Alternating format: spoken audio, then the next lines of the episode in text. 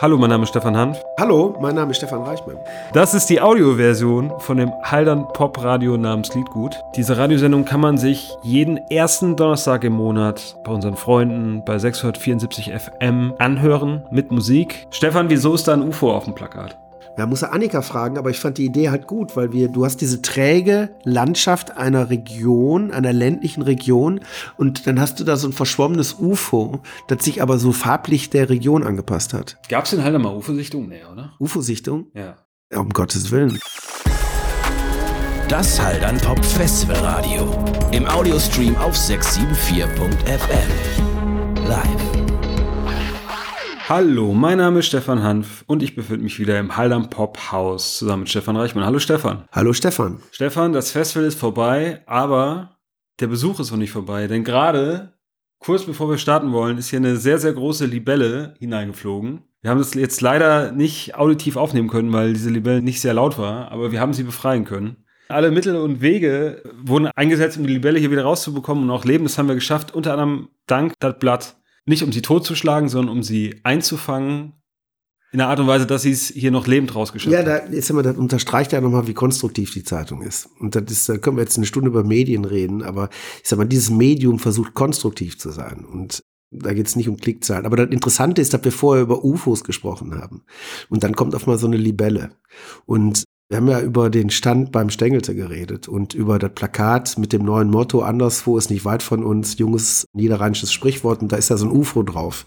So eine platte Landschaft und so, und dass wir das eigentlich ganz lustig fanden. Und dann auf einmal kommt dieses, kommt diese Libelle und dann fiel mir direkt ein, dass wir ja mal, als Hesanova in Hallern gespielt hat, hatten wir mal ganz plötzlich das Problem, dass der Tourmanager ankam und meinte, er, er hätte ein Problem. Also sprich nicht er, sondern Hesanova wäre gerade beim Baden von einer Libelle gestochen worden. Und dann mussten wir erstmal klären, dass Libellen, die stechen nicht, die beißen. Und wollte auf jeden Fall einen Arzt haben. Und dann habe ich geguckt, wo wir denn einen haben. Und dann haben wir natürlich für besondere Fälle meinen guten Freund Markus.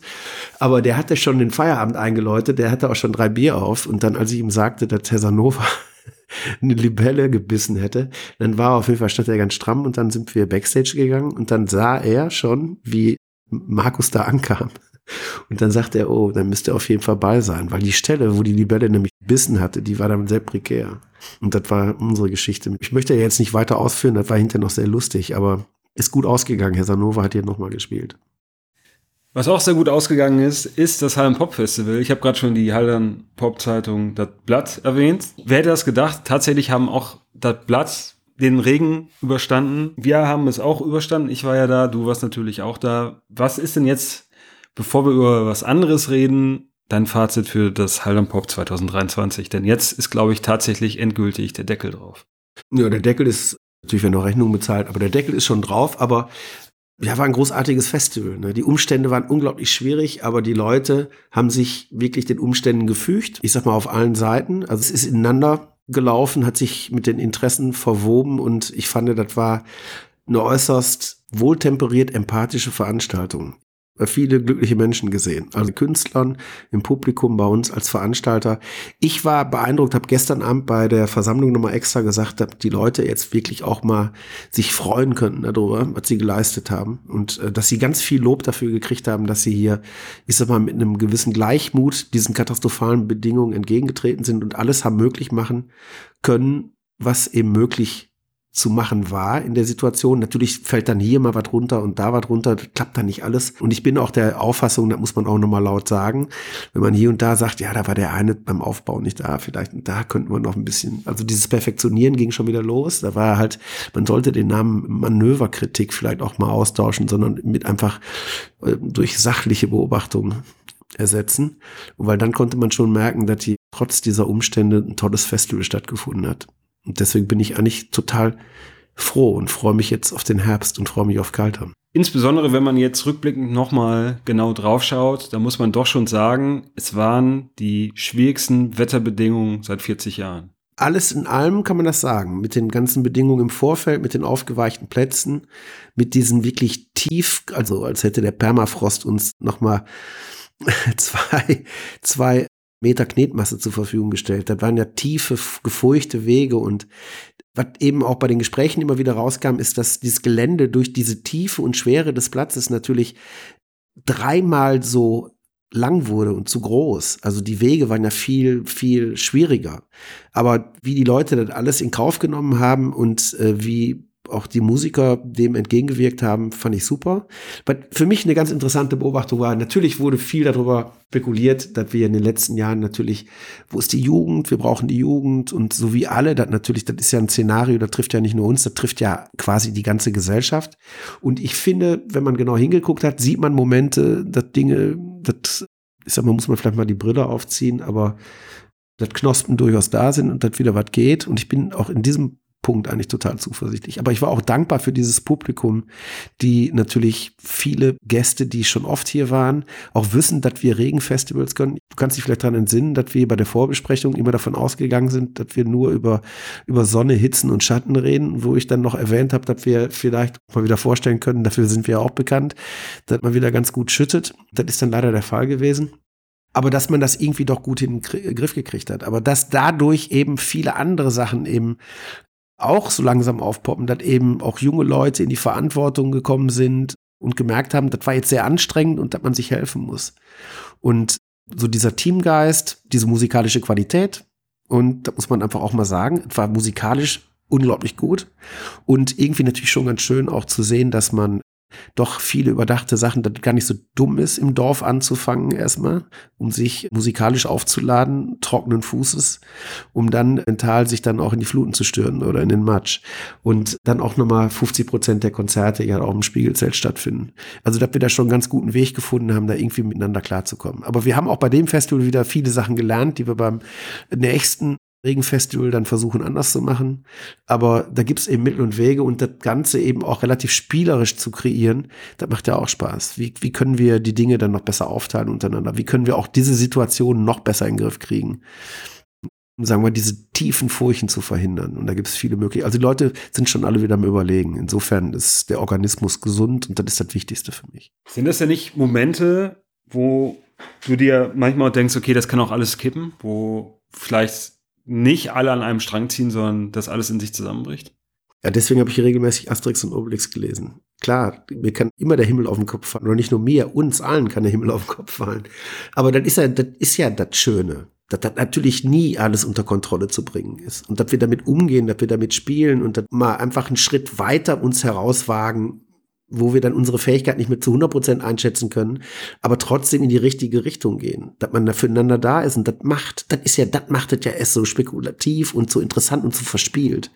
Also diese Verantwortung, den Mut zu besitzen, diese Dinge dann einfach zu machen, dass diese Überzeugungskraft in diesen ganzen Leuten wächst. Und das habe ich auch auf den Bühnen gesehen. Künstler haben teilweise unglaubliche Konzerte gespielt. Denen war ja auch bewusst, in welchem ich sag mal, Schlamassel im wahrsten Sinne des Wortes sich befunden haben, aber dass sich eben alle doch bemüht haben und auch den Arsch aufgerissen haben, das irgendwie gangbar oder gehbar oder machbar oder erlebbar zu machen. Und insofern fand ich das beeindruckend, natürlich. Aber ich beschäftige mich doch in so einer Situation nicht damit, dass das jetzt hier alles schief geht, sondern ich kann ja nur einer großen Portionen Zuversicht über den Platz laufen, mich bedanken, dass alle in die richtige Richtung laufen zumindest oder eben nicht nur in die richtige Richtung, eben auch kreuz und quer, aber eben an das große Ganze glauben und nicht enttäuscht geworden zu sein, weil ich, ich kann mich eigentlich, ich habe ein großes Vertrauen in das, was wir da machen. Auch wenn da mal was runterfällt und wenn mal was kaputt geht oder wenn mal einer sauer ist. Aber dieser ganze Organismus, der genießt schon, das freut mich vielleicht, dass ich dem einfach vertrauen kann. Das Interessante ist ja, wenn man sich Festivals bundesweit anschaut, dann kann man sehr hoffnungsvoll sein, weil es gibt sehr, sehr, sehr viele. Manche sagen natürlich auch, es gibt wieder zu viele, aber das ist jetzt nicht Teil dieses Gesprächs. Aber es gibt ja auch jetzt durch das Wetter schon wieder eine Baustelle, die man vielleicht vor 20 Jahren gar nicht so sehr gesehen hat wie jetzt. Wir hatten Corona, dann hatten wir jetzt die ganze Preissteigerung, jetzt plötzlich spielt das Wetter eine große Rolle und das betrifft ja nicht nur uns, sondern es war ja auch diese Woche, wo bundesweit plötzlich mal wieder über Festivals gesprochen worden ist. Also in dem Zusammenhang habe ich was ganz Interessantes gesehen, eine Trilogie zum Thema, zum Thema Kreativität. Da hat so ein Typ in den 80ern bei so einer Top-Agentur in London gearbeitet, bei so einem Marketing-Visionär, und der wiederum war inspiriert durch seinen Vater, der Cartoonist war. Und der hat sich die Frage gestellt, inwieweit Kreativität wichtig ist. Ich bin jetzt kein großer Fan von dem Wort Kreativität, aber ich habe mir hinterher mal vorgestellt und ich hatte irgendwie so Bilder im Kopf, eine Vorstellungskraft, wie ich um die Hallener Kirche lief, zwischen Rewe Richtung August Gissing, um ein Fahrrad abzuholen.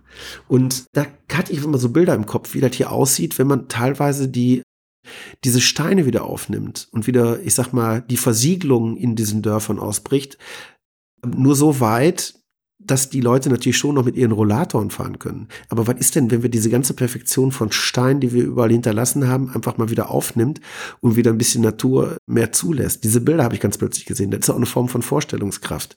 Und ich kann mir vorstellen, dass man eben auch in diese Richtung wieder denken muss und dass man mit der Klimasituation, die wir haben, ist ja auch unter anderem ein Problem, dass wir ja hier in Deutschland alles versiegelt haben. Die Leute wollen eben keine dreckigen Füße mehr kriegen. Aber das birgt dann andere Problematiken. Das eine ist jetzt nicht zu 100 Prozent Schuld für das andere, aber einfach diese Vorstellungskraft zu entwickeln, dass man mit dieser gefräßigen Unbequemlichkeit von Matsch und diesen Umständen doch irgendwie auch einen Umgang finden kann und dass wir wieder auch irgendwie aus dieser Einbahnstraße der Zivilisation zurückfinden müssen, weil wir alles gepflastert haben. Und das ist eben auch ein Fehler, weil die Dinger ja gar nicht mehr, weißt du, das kann ja alles gar nicht mehr versickern.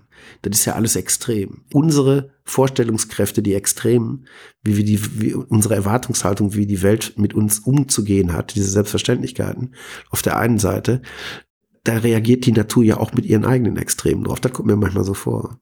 Bin jetzt kein Metrologe oder wie auch immer.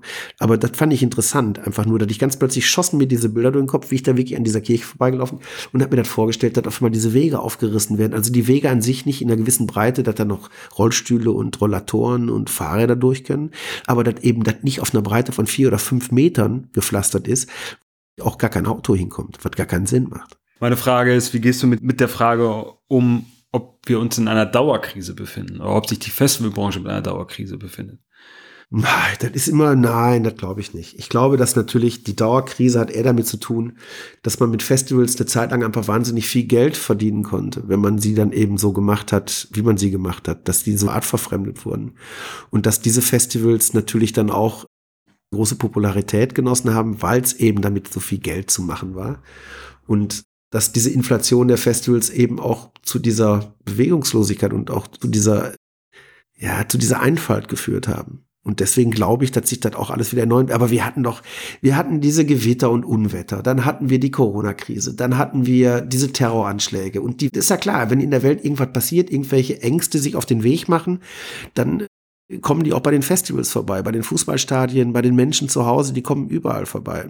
Mit diesen Ängsten nicht umzugehen lernen oder wenn wir keinen Weg finden, wie wir damit umgehen können und wir diesen ganzen Stress, den wir auch in dieser Alterswelt gerade erleben, die Welt wird ja schneller, das weiß man ja nun, dann werden die Ängste auch noch öfter bei uns vorbeikommen. In vielen Formen, klar. Aber die Umstände hatten, das hat jetzt nicht konkret damit zu tun. Dass, die Abstände sind halt kürzer. Ja gut, aber die Abstände, damit hat ja auch dann, dann Fußballvereine äh, zu kämpfen. Fußballvereine gehen ja jetzt hin und kriegen überall Kunststoffplätze, damit sie überhaupt nur im Winter trainieren können.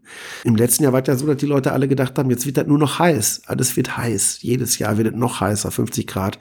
Es war ja auch heiß. Was die Leute gibt jetzt wahrscheinlich auch Spezialisten, die glauben, dass mit der Klimakrise ja Quatsch, hat ja dies Jahr wieder auch nicht geredet, ist ja alles gut. Aber haben gar nicht in Nachrichten bemerkt, wie er, ich sag mal, fast ein halbes Mittelmeer abgebrannt ist. Also das Mittelmeer natürlich selber nicht, aber drumherum. Also dieses, das ist schon Realität mit dem Klima. Aber diese Extreme nehmen halt zu. Aber nicht nur diese Extreme der Natur, sondern die Extreme von uns, wie die Menschen mit der Natur umgehen, wie die die Natur in die Ecke drängen, das wollte ich vielleicht damit sagen. Wenn ich jetzt an diese ganzen Krisen denke und wenn du jetzt nochmal selber zurückdenkst, wieso macht man eigentlich Festivals? Weil das ist doch die Frage, auf die du dann immer wieder zurückkommst, oder? Wenn du dir diese Frage stellst, durch diese ganzen Probleme, Herausforderungen, die man meistern muss, wieso macht man eigentlich Festivals? Was ist so der Kern des Ganzen? Ja, weil ich nicht singen kann. Weißt du? Also im Prinzip, du willst aber schon, du bist ja in diesem Bereich und wenn du irgendwas kreierst und irgendwas gestaltest, das ist ja eine Gestaltungsform. Also du, wenn du ein Festival machst, dann gestaltest du ja auch. Du hast ja eine Idee und du möchtest ja Dinge zusammenbringen. Publikum, Künstler, du möchtest eine Atmosphäre gestalten. Meine feste These ist ja auch die, dass bei all diesen Dingen, wenn du da irgendwie halbwegs erfolgreich machen willst, dann musst du natürlich auch bereit sein, du hast einen Fixpunkt. Du weißt ja, worauf du, und das sind meistens Menschen die du dann auch im Kopf hast weil du immer so eine, so eine Resonanz und Reflexion hast. Und dann ist es auch interessant, dass du denen nicht gefallen willst zu 100 Prozent, sondern denen auch was zumuten willst. Aber dass da eben auch so ein Dialog entsteht. Das ist, glaube ich, eine ziemlich intensive Kraft. Und ich glaube, die ist, die unterschätzen wir. Dass man Leute, dass man bei diesen Dingen Sachen vor Augen hat und dass man mit, mit, mit Fixpunkten, mit Menschen in Dialog treten will, ohne jetzt namentlich zu benennen.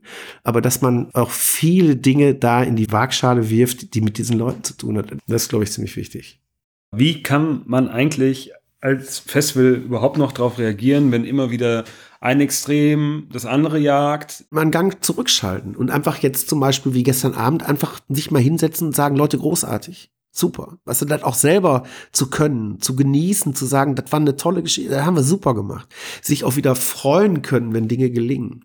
Und sich auch über Kleinigkeiten freuen, nicht über nur die Superlativen anstreben. Also ist ja ein Thema, was wir hier schon tausendmal diskutiert haben. Das ist ja so ein Automatismus in unseren Köpfen geworden. Viel ist gut, groß ist gut, eine Menge ist gut. Aber das ist ja nicht der Fall. Manchmal ist ja wirklich nur ich sag mal, ein lethargischer Blick durch das Fenster, der kann ja die ganze Welten öffnen. Also, dass wir wieder ein bisschen zu uns selber finden, zu unseren Fähigkeiten zu lesen, zu denken und über diese Zäune zu klettern und einfach auch mutiger zu werden, Dinge einfach in die Hand zu nehmen. Aber eben nicht dann direkt wieder zum Mars wollen, sondern einfach mal mit der Fitzner Res fahren. So, weißt du, ganz plötzlich, schon lange nicht mehr gemacht, vor allem mit dem Fahrrad nach ist super. Gehe ich ein Eis essen, hab schon lange nicht mehr gemacht. Also sich kleine Ziele suchen, zu laufen und Sachen wieder spüren zu lassen, mit Menschen zu reden, sich bestenfalls sogar auch mal zu streiten, aber dann eben immer mit der Möglichkeit, dass man sich nicht zu weit voneinander entfernt, weil äh, sich dann hinterher auch wieder zu einigen ist ja auch schön. Auch darin, sich nach dem Streit auch wieder irgendwie die Hand zu geben oder sich wieder anzunähern, macht ja auch Spaß, weißt du? Weg rauszuschwimmen und zurückzuschwimmen und so. Und eben wie dehnbar die Folklore ist und die Traditionen, wie wir damit umgehen können, wie weit können wir die, wie, wie elastisch sind die, dass wir da wieder diese Veränderung nicht vergessen. Und wir reden ja jetzt alle, haben ja irgendwie auch die Idee von Veränderung, von Diversität, von Vielfalt, dass wir das wirklich auch mal umsetzen.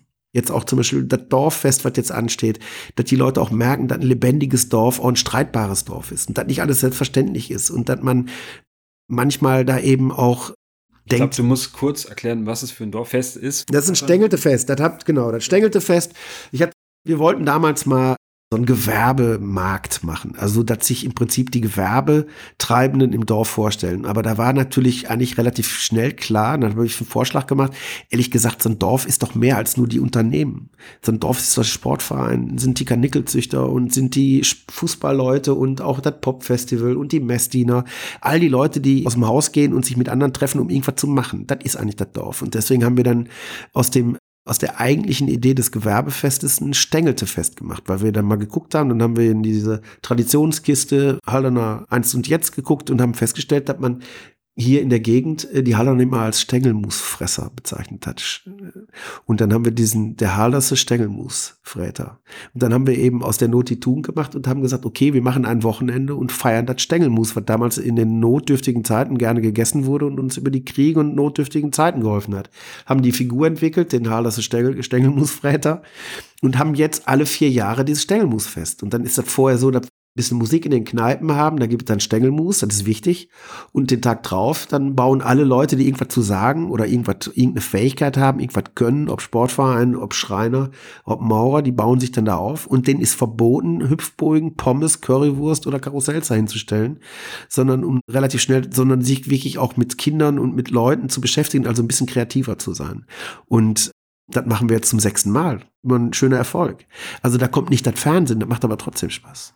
Weil manchmal kommt das Fernsehen ja auch nur wenn, wegen dem Match. Das darf man ja auch nicht vergessen. Das Fernsehen war hier, um den Match zu filmen. Das muss man sich vorstellen. Wegen Wacken. Und weil die eigentlich wissen wollten, ob wir überhaupt stattfinden.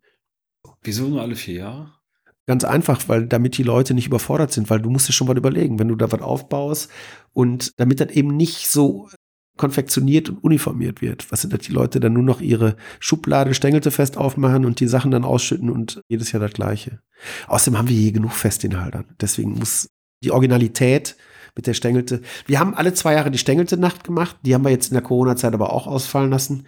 Also, dass wir dann in den Kneipen dieses Stängelmus essen abends und dann, dass da Musik spielen und die Leute von Kneipe zu Kneipe laufen. Wenn wir schon über Festlichkeiten reden, es gibt ja noch ein Festival. Nach Hallam ist ja auch immer vor Kaltern. Ja, genau. Das ist jetzt. Man kann jetzt Tickets kaufen, das habe ich tatsächlich gesehen. Und es gibt auch schon, ich glaube, wie viele Künstler wurden schon bekannt gegeben? Nicht alle auf jeden Fall, aber schon viele. Ja, so viele sind das ja nicht. Das sind ja, ich sag mal, lass es dann hinter 16, 20 Künstler sein, glaube ich. Ich habe gar nicht so genau im Blick. Und es gibt ja auch immer Überschneidungen zu Haldern Pop. Genau, Sachen, die uns hier besonders gut gefallen haben. Und in Kaltern wird auch ähm, was Besonderes stattfinden, weil wir 2024 gibt es ein Jahr der deutsch-irischen Kulturfreundschaft und Kooperation auf Bundesebene. Und da sind wir gefragt worden von Freunden, mit denen wir auch diese Corona-Version 2020 gemacht haben aus Irland, also Voices, ob wir wieder eine Kooperation machen. Und haben wir jetzt gemacht und ist von der irischen Regierung auch abgesegnet. Ich warte jetzt noch das Okay aus Berlin. Aber wir fangen mit den Proben an dass Stargaze, andere der Ritter zum Beispiel mit Susan O'Neill jetzt schon in Klausur geht in Kaltern und dann da auch eine Woche proben und dann auftreten. Deswegen Susan O'Neill hat in Hallang gespielt, die wird auch da spielen und noch ein paar andere Künstler, die uns besonders gut gefallen haben. Aber Kaltern ist ja auch irgendwie noch ein bisschen anders. Da testen wir ja auch im Prinzip wie man auf diesen geschichtlichen Fragmenten eben Konzert auch neu denkt. Also Orte, die Hierarchien ändert. So wie wir dies ja die Niederrheinbühne auf dem Festival gemacht haben, die toll war, ist der Ursprung eigentlich in Kaltern geschehen. Dass man Publikum und Künstler wieder näher zueinander bringt, diese Ebenen auch erlebbarer macht und die Energie anders fließen lässt. Und das war ein Riesenerfolg. Und das sind so Sachen, die wir dann im Experimentierfeld in Kaltern so ein bisschen üben. Und vor allen Dingen auch eben den Mut äh, haben, einfach mal Lichter wegzulassen, Nebel wegzulassen und einfach auch mal diesen Orten zu vertrauen und diesen Künstlern. Und das übertragen wir dann auch nach Haldern. Deswegen ist es ja auch völlig okay, dass wir dann von Haldern ein paar Künstler mit nach Kaltern nehmen. Gibt es von den Spielorten eine Neuerung, die es im Vorjahr nicht gab? Na, ehrlich gesagt, nein, bis jetzt nicht. Ich fahre jetzt heute Nacht runter.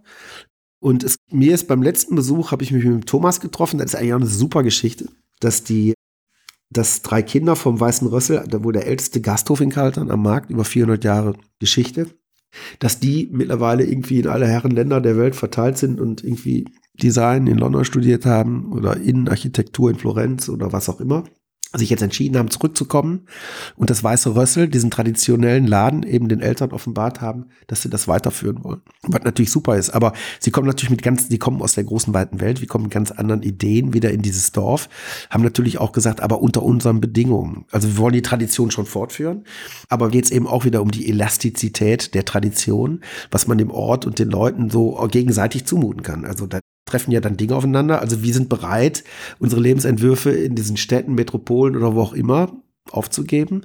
Und weil diese Familiengeschichte unseren Eltern wahnsinnig viel wert ist, aber dann wollen wir natürlich auch Gestaltungsräumlichkeiten und Möglichkeiten mitnehmen und in diesem Ort experimentieren. Und die freuen sich total, dass wir Kalternpop machen, weil das ihnen so ein, sie meinten sogar, das würde ihnen ein bisschen Halt geben. Und das wird jetzt alles ein bisschen mehr. Und die, die Geschichte, der Thomas mir erzählt hat, ist, dass das eben vor 100 Jahren, da gab es den Tourismus noch nicht in Südtirol, dass sie im Weißen Rössel so Tanzbälle veranstaltet haben. Und dass das so eine Art Heiratsmarkt war damals im Südtirol auch. Und das, die haben da oben so einen tollen Raum mit einem Klavier und dass wir überlegen, da vielleicht jetzt auch mal ein paar stille Konzerte zu machen oder ein paar aufregende Konzerte, wo dann eben nur 60, 70 Leute rein können. Aber wo man dem, der Musik dann ganz nah kommt, sehr intim. Und da sind wir wieder bei dem Thema auch, dass es eben auch hervorragende Dinge gibt, die dann nur für 50, 60 Leute stattfinden.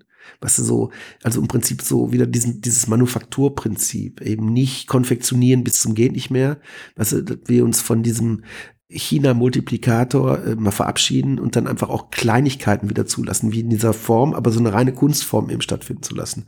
Und dann ist ja auch das, was uns sowieso sehr interessiert, wieder, wenn wir sagen, die Zukunft ist klein, eben wieder Orte, Kleinigkeiten zu besonderen Momenten stilisieren und das finde ich eigentlich total schön. Jetzt haben wir halt auch in Kaltern selber diese Fürsprecher, denen die Idee des Festivals und der Umgang mit der Kultur und auch mit der Tradition eben auch sehr spielerisch umgehen und wo wir uns dann gegenseitig mehr oder weniger auch inspirieren können.